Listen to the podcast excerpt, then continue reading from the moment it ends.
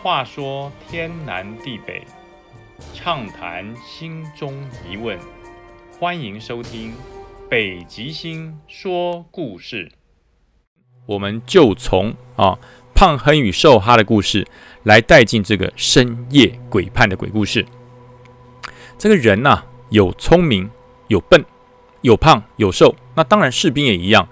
那其中我印象最深刻的两个兵，一个叫胖亨，一个叫瘦哈，一胖一瘦，让我非常的记忆深刻。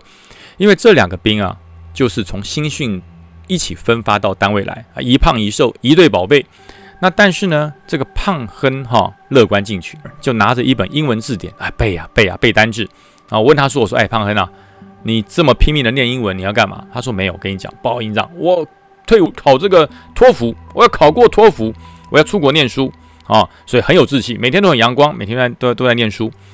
另外，瘦哈总是垂头丧气啊，没事总是拿着一本农民历啊，然后看今天是好日子还是坏日子。”总是说自己，呃，我时间不够了，哎，这个在军中当兵浪费时间，我的时间不够了，我好日子不多了。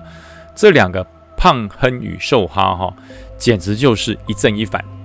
两个说也奇怪，一个拿着英文字典在背，一个没事拿农民历啊，在一个地方研究。可这两个人的感情好的不得了，吃饭一起，上哨一起，休假一起，哎呀，连上厕所都在一起。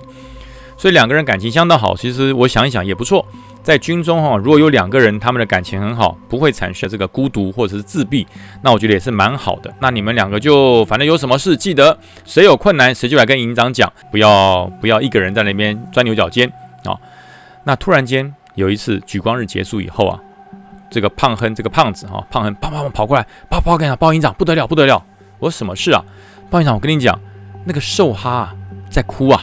我说你不是他好朋友，不是他骂鸡吗？他哭什么？安慰他一下。哎呀，他说鲍营长没办法，这次我没办法，这次可能要长官你们出来来来帮忙。我是完全没有办法劝他。我说干嘛了？他说鲍营长，我我我把他带来，你跟他谈一谈。我心想好啊，这个瘦哈又在干什么？那胖亨反应的应该不会假的吧？他一来我说哎，瘦哈你在干什么？又又哭什么？大男生哭什么？他说哎，鲍营长，我啊活不到退伍了，我活不到退伍了。我可能哈在退伍中就会挂掉，我一心这还得了？我死在营上或死在我单位里面，那我还得了？我我说哎，说清楚说清楚，什么叫你活不久了啊？什么叫你活不久了？他就告诉我啊，鲍营长，我跟你讲，我上个礼拜啊到庙里面去拜拜，碰到这个庙祝，他一口就叫住我，他说哎哎，你过来你过来，小这个你在当兵吧？啊对对对，我在当兵。哎，他说小伙子啊。你会有血光之灾啊！你七天之内必有血光之灾啊！这个你真的要注意，要小心啊！这个靶场不要上，危险的勤务不要出啊！反正你注意，你一定会有血光之灾，小者啊受伤，重者丧命啊！这个你要多注意。哇，所以这个寿哈心想，这还得了啊？那不死定了？然后他这个礼拜打开农民历一看，不得了，一到五，哎，不是小凶就大凶。啊，反正没有急就对了。这七这五天都很惨，我就跟他讲，我看他这么难过，我说，哎，收哈收哈，拜托拜托，你不要这么这么笨好不好？我说那个庙里面的这个庙祝叫住你哈，也希望你给他开个运嘛，点个光明灯嘛，就是要你花点钱，然后让你就是避开这个厄运嘛。所以你不要这么难过啊。那我其实我不是不信邪啊，因为我要辅导他嘛。我总不能跟他说：“哎呀，你你要注意啊，许光不不能这样讲。”所以我就找了一些借口。那想不到这个瘦哈说什么？这个瘦哈他并没有领情呐。他说：“哎，报告那个长官呐，啊，又不是你是当事人，我我是我会死，哎，又不是你会死，你当然不担心呐。哎，如果真的挂了怎么办？如果真的挂了怎么办？那我想一想，哎，我说瘦哈，我跟你讲哦，你如果这么担心的话，我说来，我送你一个礼物。”保证啊，这个礼物会保你平安啊！这个寿哈说什么？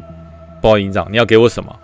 那我就过年的时候有我们做这个这个拜拜，有一些同元宝啊，元宝给他，我说哎，来这个给你，你把它啊放在口袋里，它可以保你平安。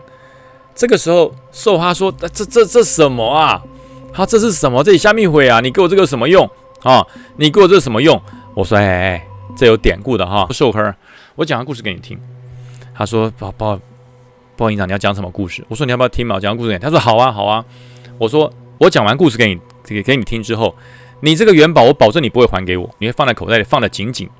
哎，然后报长官你听你你讲我听听看好了，我就开始讲故事啊。这一胖一坐在我这个营长室里面了，我就讲起故事来。我说古时候啊，世间万万物皆下品，思量唯有读书高。这个名言你们听过了没有？啊？那个这个胖亨心一想，嗯，报告我听过，我听过啊，读过书嘛。那这个瘦子，瘦这个瘦不拉几个瘦皮猴就说，不是你在讲什么啊？我更想去死啦！你在跟我说教，我更想去死了。我说，哎，先别死，我还没讲完哈。我说，呃，古代想要出人头地，只有个办法，就是进京赶考。这可听过吧？哎呦呦，这我有看过连续剧哈，古装剧我有看过。进京赶考，我说对，进京赶考有分为同试、乡试。会试跟殿试，也就是说，你必须要通过小的考试，你才会具备进京赶考的机会。如果你没有通过这个乡试或者是同试，你根本就没有办法进京赶考。他说：“报营长，进京赶考跟我要去死有什么关系？”我说：“你别，你别急，听我讲完啊，听我讲完。以前只要通过了乡试，乡里面就会发给通过考试的人二十枚银元宝，让你。”进京赶考当成盘缠啊，一个人二十枚，那二十枚够不够呢？绝对不够。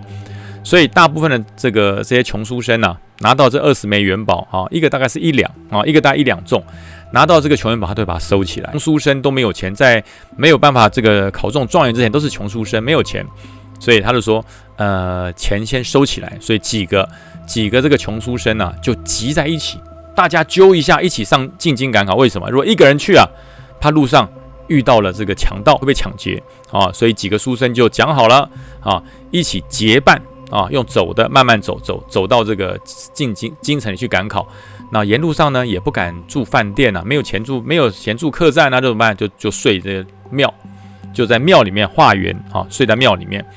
那有一天呢，穷书生叫刘筹，他就是这一群进京赶考结伴啊，进京赶考的其中之一。那他的成绩特别好。因为他读书特别的用功，苦读苦读了十年了，终于过了会试，要进京去赶考了。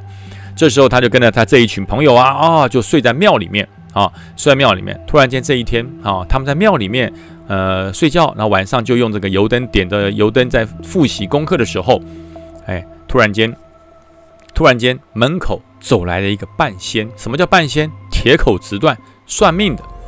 这个半仙就跟他讲说，哎。书生啊，看你一脸白净，但是你满脸浊气，看样子你你不必进京赶考了啊！你不用进京赶考了。我说为什么不用进京赶考呢？他说啊，你还来不及考试，你就会死了。你的寿命啊，你的阳寿剩七天啊，你的阳寿剩七天。我给你一个诚挚的建议，别考试了，现在马上往回走啊！你现在走回家，差不多就是六七天，你还可以死在家里，不会客死异乡。如果你真的要去京城里赶考，我告诉你，你可能还没考试，你就客死异乡了啊！这个我丑话讲在前面，我相信你一定不服气。可是我告诉你，如果你七天没死啊，如果你七天没死，我讲的不准啊！你们这一群穷书穷书生，回到这个庙里面来拆我的台。啊，我的算命台让你拆啊！我讲了这么久，我铁口直断，还没有不准啊！你这一脸衰相，满脸浊气，七天之内必定失去啊生命啊！你的阳寿已尽啊！你快回去吧！啊！这时候这个这个刘愁就刘愁就讲啊，说哎，他说算命先算命先生，你讲的这么悲惨，有没有东西可以解？我念了十年的书了啊！我念了十年的书了。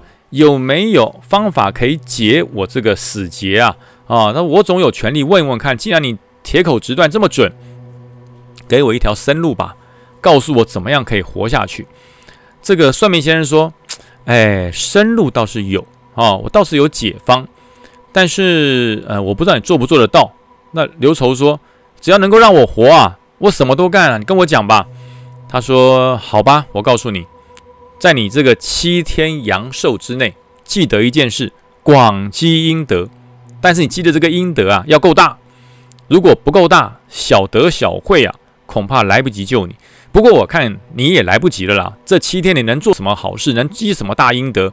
你还是赶快回家吧，回家等死，别客死异乡。”啊，考生就说：“哎，这个刘仇啊，我看你还是好死不如赖活着，就算死要死在家里面，你赶快回家吧。”就劝他回去。那这个时候呢，只有刘仇的一个哥们范同啊，他说：“哎，哥们啊，我我我听了我很难过哈。其实我本来不想进京赶考，我是陪你才来的哈。我功课也没你好。”我书也没有念完啊，我就是陪着你啊，一起来进京赶考。但是呢，我看到你这样子，我也难过，我也不能劝你不要回去。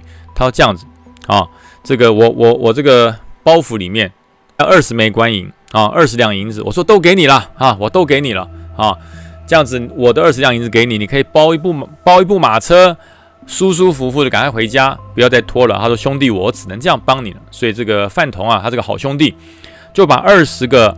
银两全部给他了啊，全部送给啊，全部送给这个刘仇了。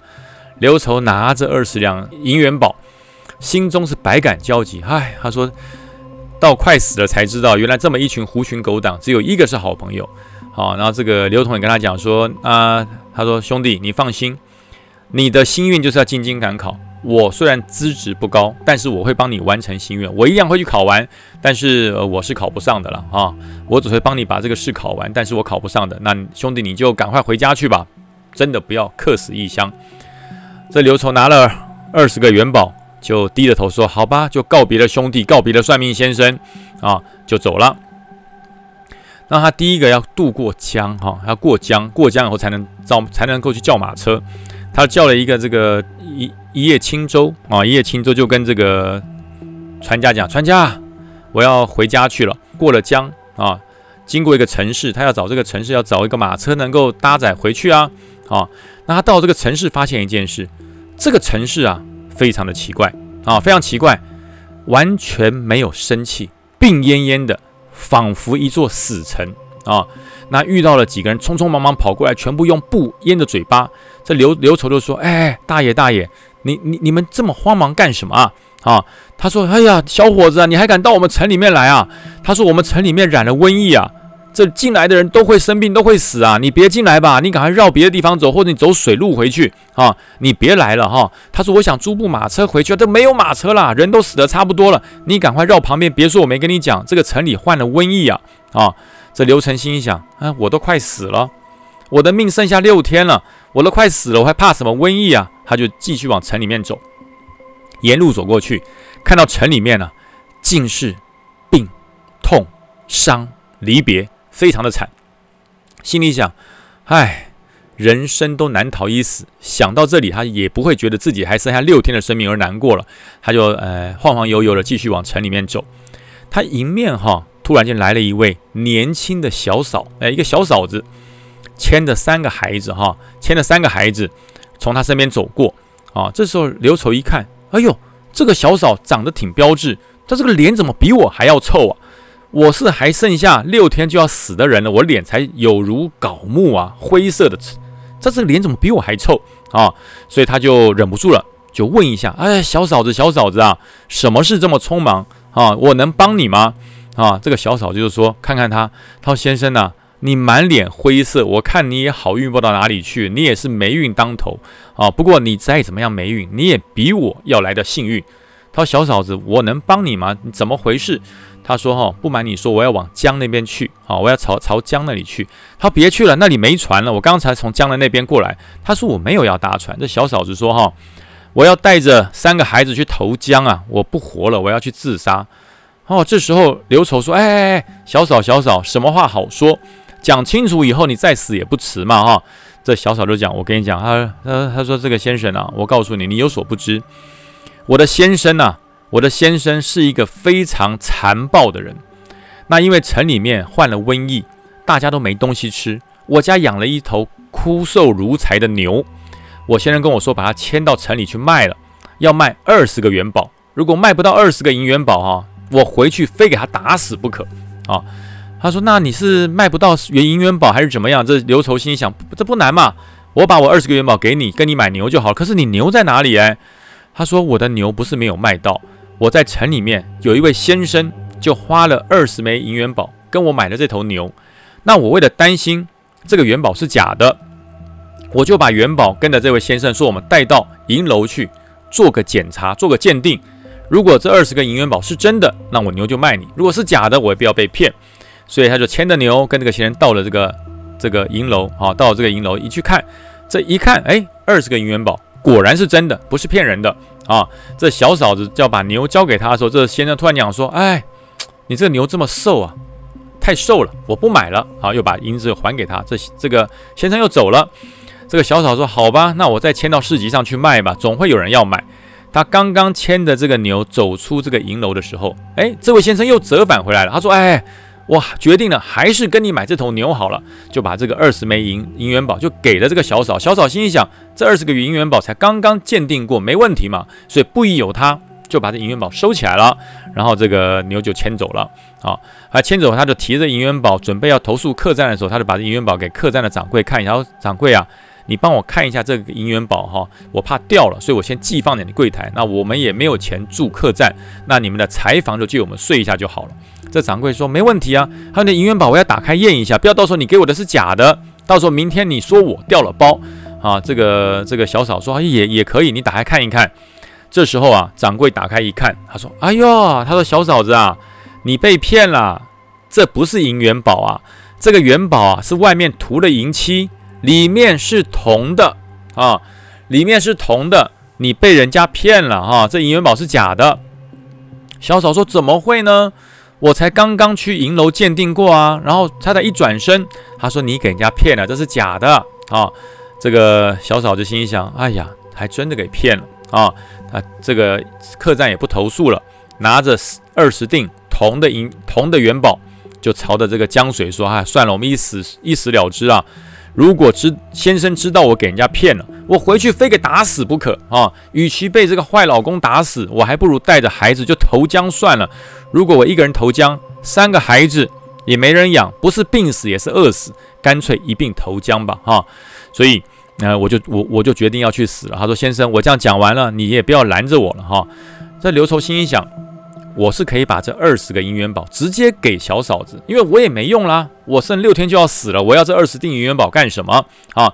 但是呢，如果就这么样子把这二十锭银元宝直接送给这个小嫂子，这小嫂子说不定人家有志气啊，人穷志不穷，哎，这个不时嗟来之时，如果我把这银元宝送给他，说说不定他是自尊心受伤了，所以这刘愁啊心生一计，他说小嫂小嫂，你这个铜元宝借我看一看，我带你到掌柜那边去。说不定那个柜那个客栈的掌柜啊，那骗你女人家，看你这个一个一个一个女人家带着三个小孩，想要骗你啊！我带你去鉴定一下，如果我带你去鉴定这二十个银元宝是假的啊，那你再去死也不迟。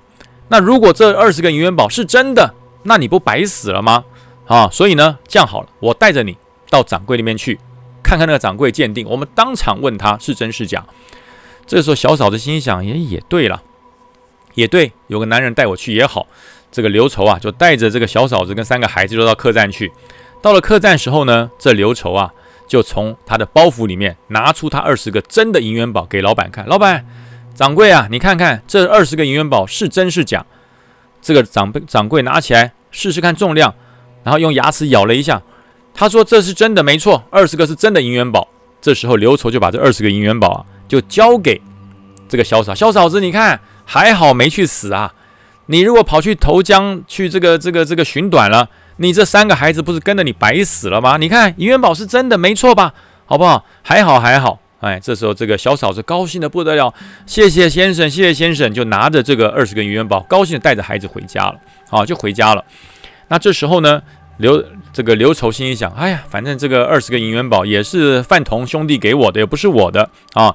呃，总算死前做一件好事了哈，他也不疑有他，就心想：哎呀，今这么一搅和，今天跟跟这个小嫂子这么一搅和，哎，转眼剩一天啊，他的寿命还剩一天，他的寿限呢，阳寿只剩了一天了啊，他就走着走着也没地方住了，二十个银元宝也送给小嫂子了，没地方住了，他手上就提着那个二十个铜的元宝，就这样背，那铜元宝也不值钱啊，也不能用啊，他就扛了个铜元宝，就到了一个城隍庙啊，到了城隍庙。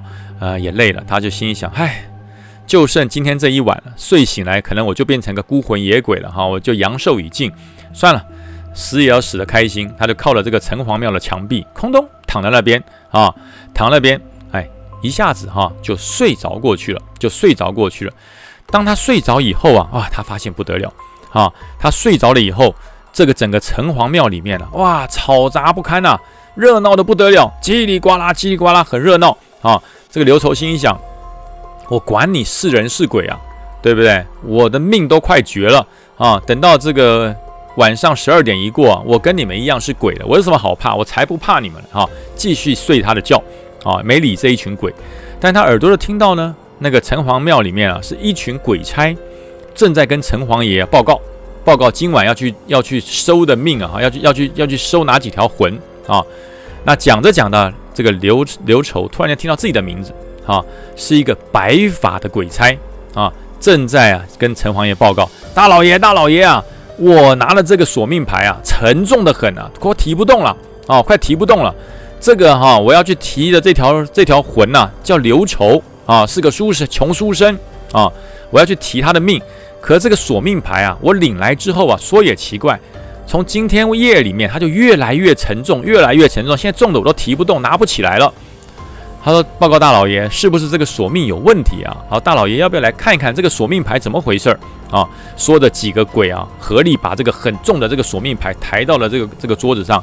城隍爷大赏一拍一看，哟，他说：“这不得了了，哈哈！他说这个索命牌的确有了问题。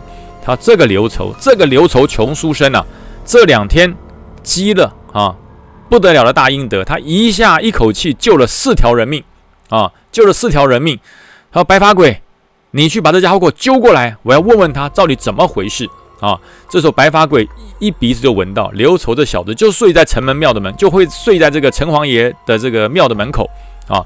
这白发鬼忽悠一下就到刘愁旁边啊，那个手一个肌肉就把他嗲起来，就把他嗲起来啊，嗲起来瞬间，刘愁说：“哎呀，鬼大爷啊，鬼大爷，我就快死了，你嗲我干什么？”他说：“少废话，大老爷问话啊！”一瞬间就把他拉到庙里面来。当他刚离开不久，刘愁靠的那道墙，哐当一下倒下来，啊，哐当一下就倒下来了。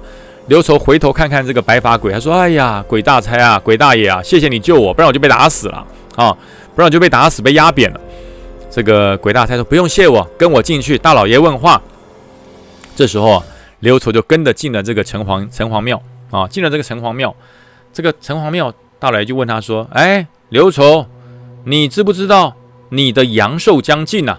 啊，这刘愁说：“回大老爷，我知道啊，就今天晚上过后，我就变成鬼了。所以我觉得我也不要那么担心，我就在门口睡觉。谁知这个白发鬼把我给逮进来了。”这个城隍爷说：“你今天干了什么好事啊？啊，说来听听，说不定我可以网开一面。”刘愁说：“我没有干什么好事啊。”他说：“我就剩这么几天生命，我还能干什么事啊？”他说：“你有没有救过人？”他心里想一想。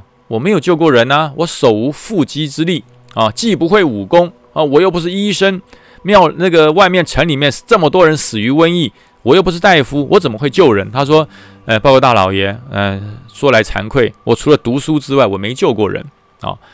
这个陈隍爷说，那那个小嫂子带着三个小孩的命，不是你救的吗？他说，我没有救他，他们本来就要冤死的，他们的这个银子啊，被人家给骗了。啊，他们的银子被人家给骗了，那我心里想，我快死之人，我留这二十个银元宝干什么？所以我就全部送给他了啊，呃，我就就做这么一点事儿。他说这个是什么大功德？这个陈环就说，他说你做的不但是件功德，你还顾及了这小嫂子的面子啊，你还用了一种一点方法，把这个啊，把这个这个这个二十锭的这个银元宝。让他不伤他自尊心的方式送给了他，他说这是哈莫大的阴德。他说好，我给你阳寿九十岁啊，你可以活到九十岁啊。那这个刘愁就说：“他说大老爷大老爷，这元宝不是我的，这元宝是那个范同给我，那个兄弟范同给我的，所以你要给我九十岁，你要分他十岁，或者分他二十岁。”他说：“不是，那钱不是我的，钱是我的兄弟刘同的，所以你要奖励要连我兄弟一起奖励。”啊，这个城隍爷听完之后，哈哈哈哈哈大笑。他说：“嘿，这个傻书生啊，这个傻书生，人都快死了，还帮兄弟讲话。”他说：“好，我不但让你的阳寿延到九十岁，还要告诉你，你今年会考上状元啊！赶快回去考试啊，赶快回去考试。这时候刘愁心想，哪这么好的事啊？哈，哪这么好的事啊？他等到他醒过来的时候，哎，发现他睡在庙里面啊。他一出门，看到他本来靠的那道墙啊，真的倒塌了。那道墙真的倒塌了啊。然后倒塌的这个这个这个位置哈，倒塌那个位置，哎，压死了一个人，不是他，也果然压死了一个人。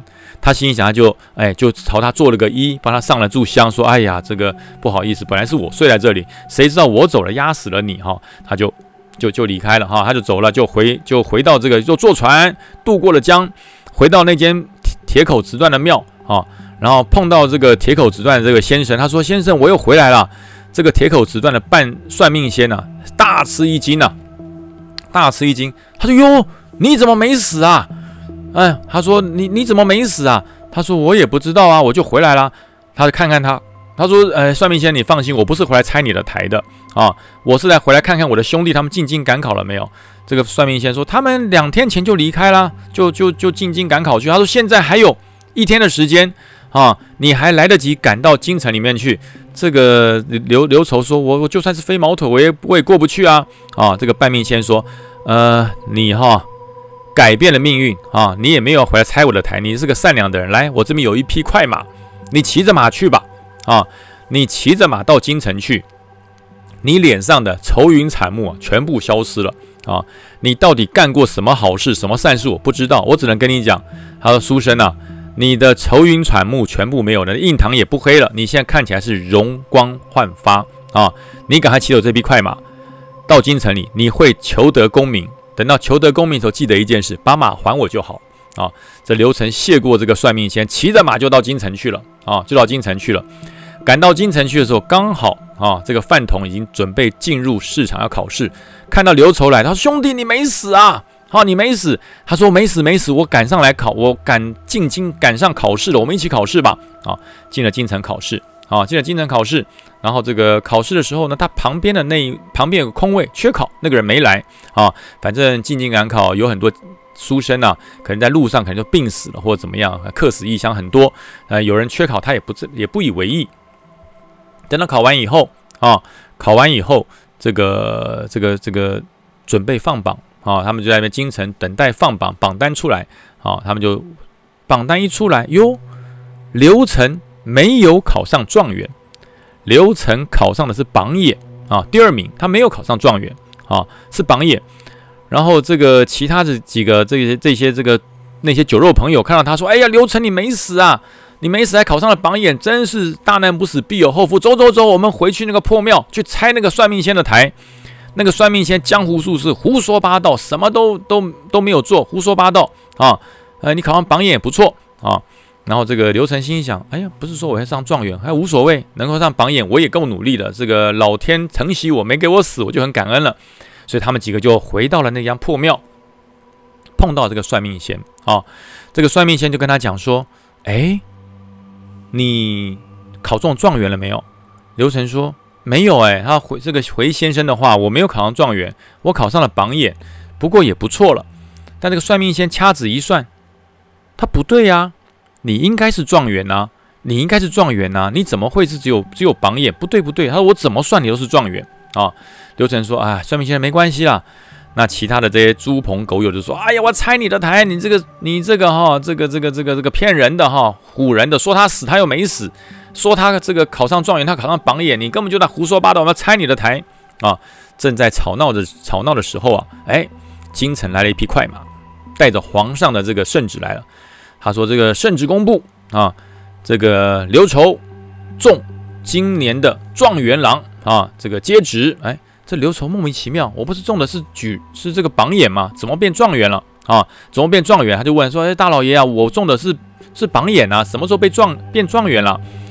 他说：哈，原来考中状元的那位啊，书生啊，回家的路上啊，回家的路上啊，因为色欲包天，调戏了良家妇女啊。”被皇上撤了他的状元，状元的这个功名啊，所以你由榜眼递补上来，你变状元啊，你变状元。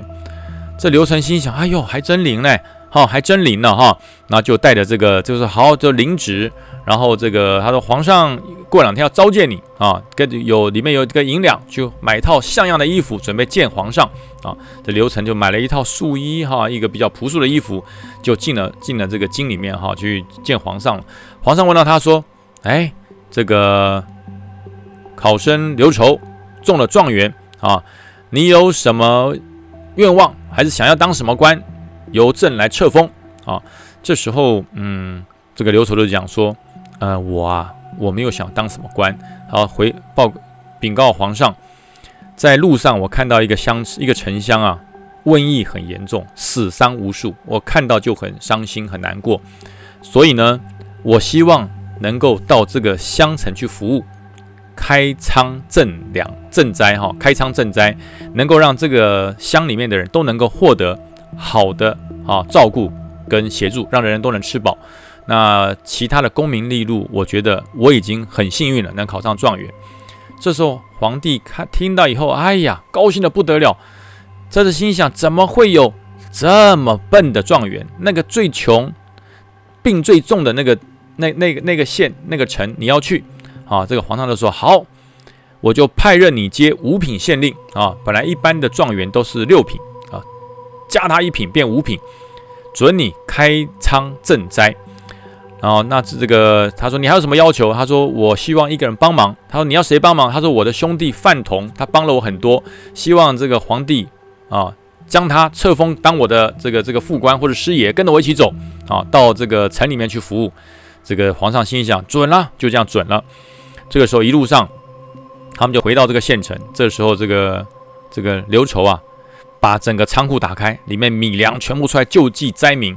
找了大夫啊，能够帮这些瘟疫能够治好，然后把这些已经死亡的乡民做了良好的安葬啊，然后突然间看到了这个乡里面有一个女子甚为面眼眼熟，一看就是他救的那个小嫂啊，这个小嫂抬头一看，哇！这不是恩人吗？啊，这不恩人吗？他说，呃，肖先生啊，要不是你当天我就投我就投河死了，投江死了啊。这个谢谢你救我们一家的命。这刘成说这是小事，不足挂齿哈。刘成也没有跟他说这银子是我的，都没有跟他讲啊。然后这时候这个范同就拿着刘成包包的银子拿出来一一定，他说，哎，兄弟啊，他说状元郎，这银子是假的，啊，这是假银子，这里面是涂漆的铜银子。这刘成跟他说，嘘。不要说，不要说，小嫂不知道。好，这时候这个这这个这个这个这个范同，哎呦，突然间变得很机灵哦，他把赶紧把银子放回这个包袱里面去啊，就回到这个乡城。然后这个刘刘筹呢，就把乡乡里面的事物治理的非常好。那至于这个范同呢，他也没什么才能，他就跟刘成讲说：“刘成啊，我看到这个庙这个城里面哈，所有的乡民没有什么主要的信仰。”啊，我盖几间庙，让这个乡民哈，这些村民能够去祭奉，有个心灵的寄托啊。所以这个刘这个这个饭桶就盖了好几间庙啊。然后呢，每一个庙的石狮子前面就摆的这么一锭铜元宝啊。每个每个这个石狮子前面摆的一锭铜元宝。那据当地居民的传说，就是那个铜元宝摆那边的时候，本来是银色的，外面涂的银色的漆。那因为每逢这个信徒去求财问卜，求完之后就会摸摸那个铜元宝，最后那个铜元宝漆都被摸掉了，整个变成非常光亮铜铜的颜色，哈，变得很亮的一个铜元宝。据说摸过它之后消灾解厄啊，求财发财啊。那个铜元宝之后，大家可以看到现在呃这个这个到处的庙里面哈，会有很多铜元宝啊，铜元宝，大家进过年啊、春节啊或求财的时候摸一下啊。就是当时这个饭桶那个时候流传下来的啊，听说很灵验啊，所以这个穷元这个铜元宝你握在手里戴在身上啊，给你保证啊，解灾除恶，会改变你的命运啊。所以我这个故事讲完之后呢，这个故事讲完之后啊，这个胖哈跟瘦亨啊，心里想，不好意思，是真的假的？我说故事啊，要信不信由你啊。然后这个寿亨就拿着啊，拿着这个铜元宝说：“报告营长，这个可以给我吗？”我说：“你就握紧啊，当你想不开的时候，你想要去寻短的时候，把铜元宝拿出来，想一想刘愁的遭遇。刘愁是一个即将要死的书生，因为他一念之间，他多行善而且他行善还不放在心上，所以改变了他的命运。所以我告诉你，一命二运三风水，四积阴德五读书，好好的珍珍惜你的生命，拿着同元宝，每当你想不开的时候，不要管农民利，管他大凶大吉，想不开的时候，同元宝拿出来摸一摸啊，你的心情就会好一点。想想流程，你就知道了，这世界上还有比他更惨的事吗？啊，很灵验啊，你不妨试试看。如果你觉得你拿了以后没用，哎。那那我说句实话，血光之灾要来也也挡不掉。哎，说也奇怪哈，这个寿寿亨拿着这个拿着这个同元宝之后，哎，很高兴的离开了啊，很高兴离开了。从他讲完故事、听完故事之后，握了这个同元宝，一直到他退伍，哎，他也没流血啊，他也没受伤啊，啊，他也没受伤，也没流血啊。退伍前。胖哈瘦亨两个人一起来找我，两个同一天同梯的嘛，一起退伍啊，一起来退伍。他就跟我讲说，呃，报告营长，我们明天就要退伍了哈，我今天来跟你领退伍令，但是我有一个要求，请营长能成全我。我说什么要求啊？他说这一枚铜元宝可不可以送给我，让我带走啊，让我带走，因为如果没有它哈，我可能撑不到今天。我就跟他讲，我说当然可以啊，送给你啊，送给你。你在人生遇到低潮的时候，拿出来摸一摸，哎，你的人生就会不一样啊！他就把那枚同元宝带回去了啊，就带回去，两个人很高兴的走了。然后，呃，我就跟他讲哈，我说我说胖哈瘦哼哈，你们两个这个哼哈二将，两个人宝贝啊，一起来一起退伍。呃，离开营上的时候，营长送你几个字，我说哈，呃，一粒米都不能糟蹋，这叫做惜福，这叫惜福。运气好的时候哈。通常的人会很骄傲，运气来了嘛，很骄傲啊，得势者很骄傲。那这个时候，你的第二个福气就不会来了，因为你太骄傲，你太嚣张了，所以你的福气就走了。但是呢，当灾祸来的时候，很少人会自我反省。都我很倒霉，我的命不好，我的运不好，所以当灾祸来的时候，很少有人会自我反省。所以很快，第二个灾祸又跟着来了。所以我讲，我就跟他讲，我说你们两个听好哈。八字是随着人走的，人不要随着八字走。你跟着八字走，你就变成八字的奴隶啊！人生是是你自己创造的啊！所以我就说，我说这个寿哈，你的农民历把它戒掉啊！除非你真的要决定大的日子，不要每天看农民历。你的命运掌握在你的手上，不要掌握在农民历的手上啊！你只要好好做人。努力努力奋斗，努力奋发，你一定会过得很好啊！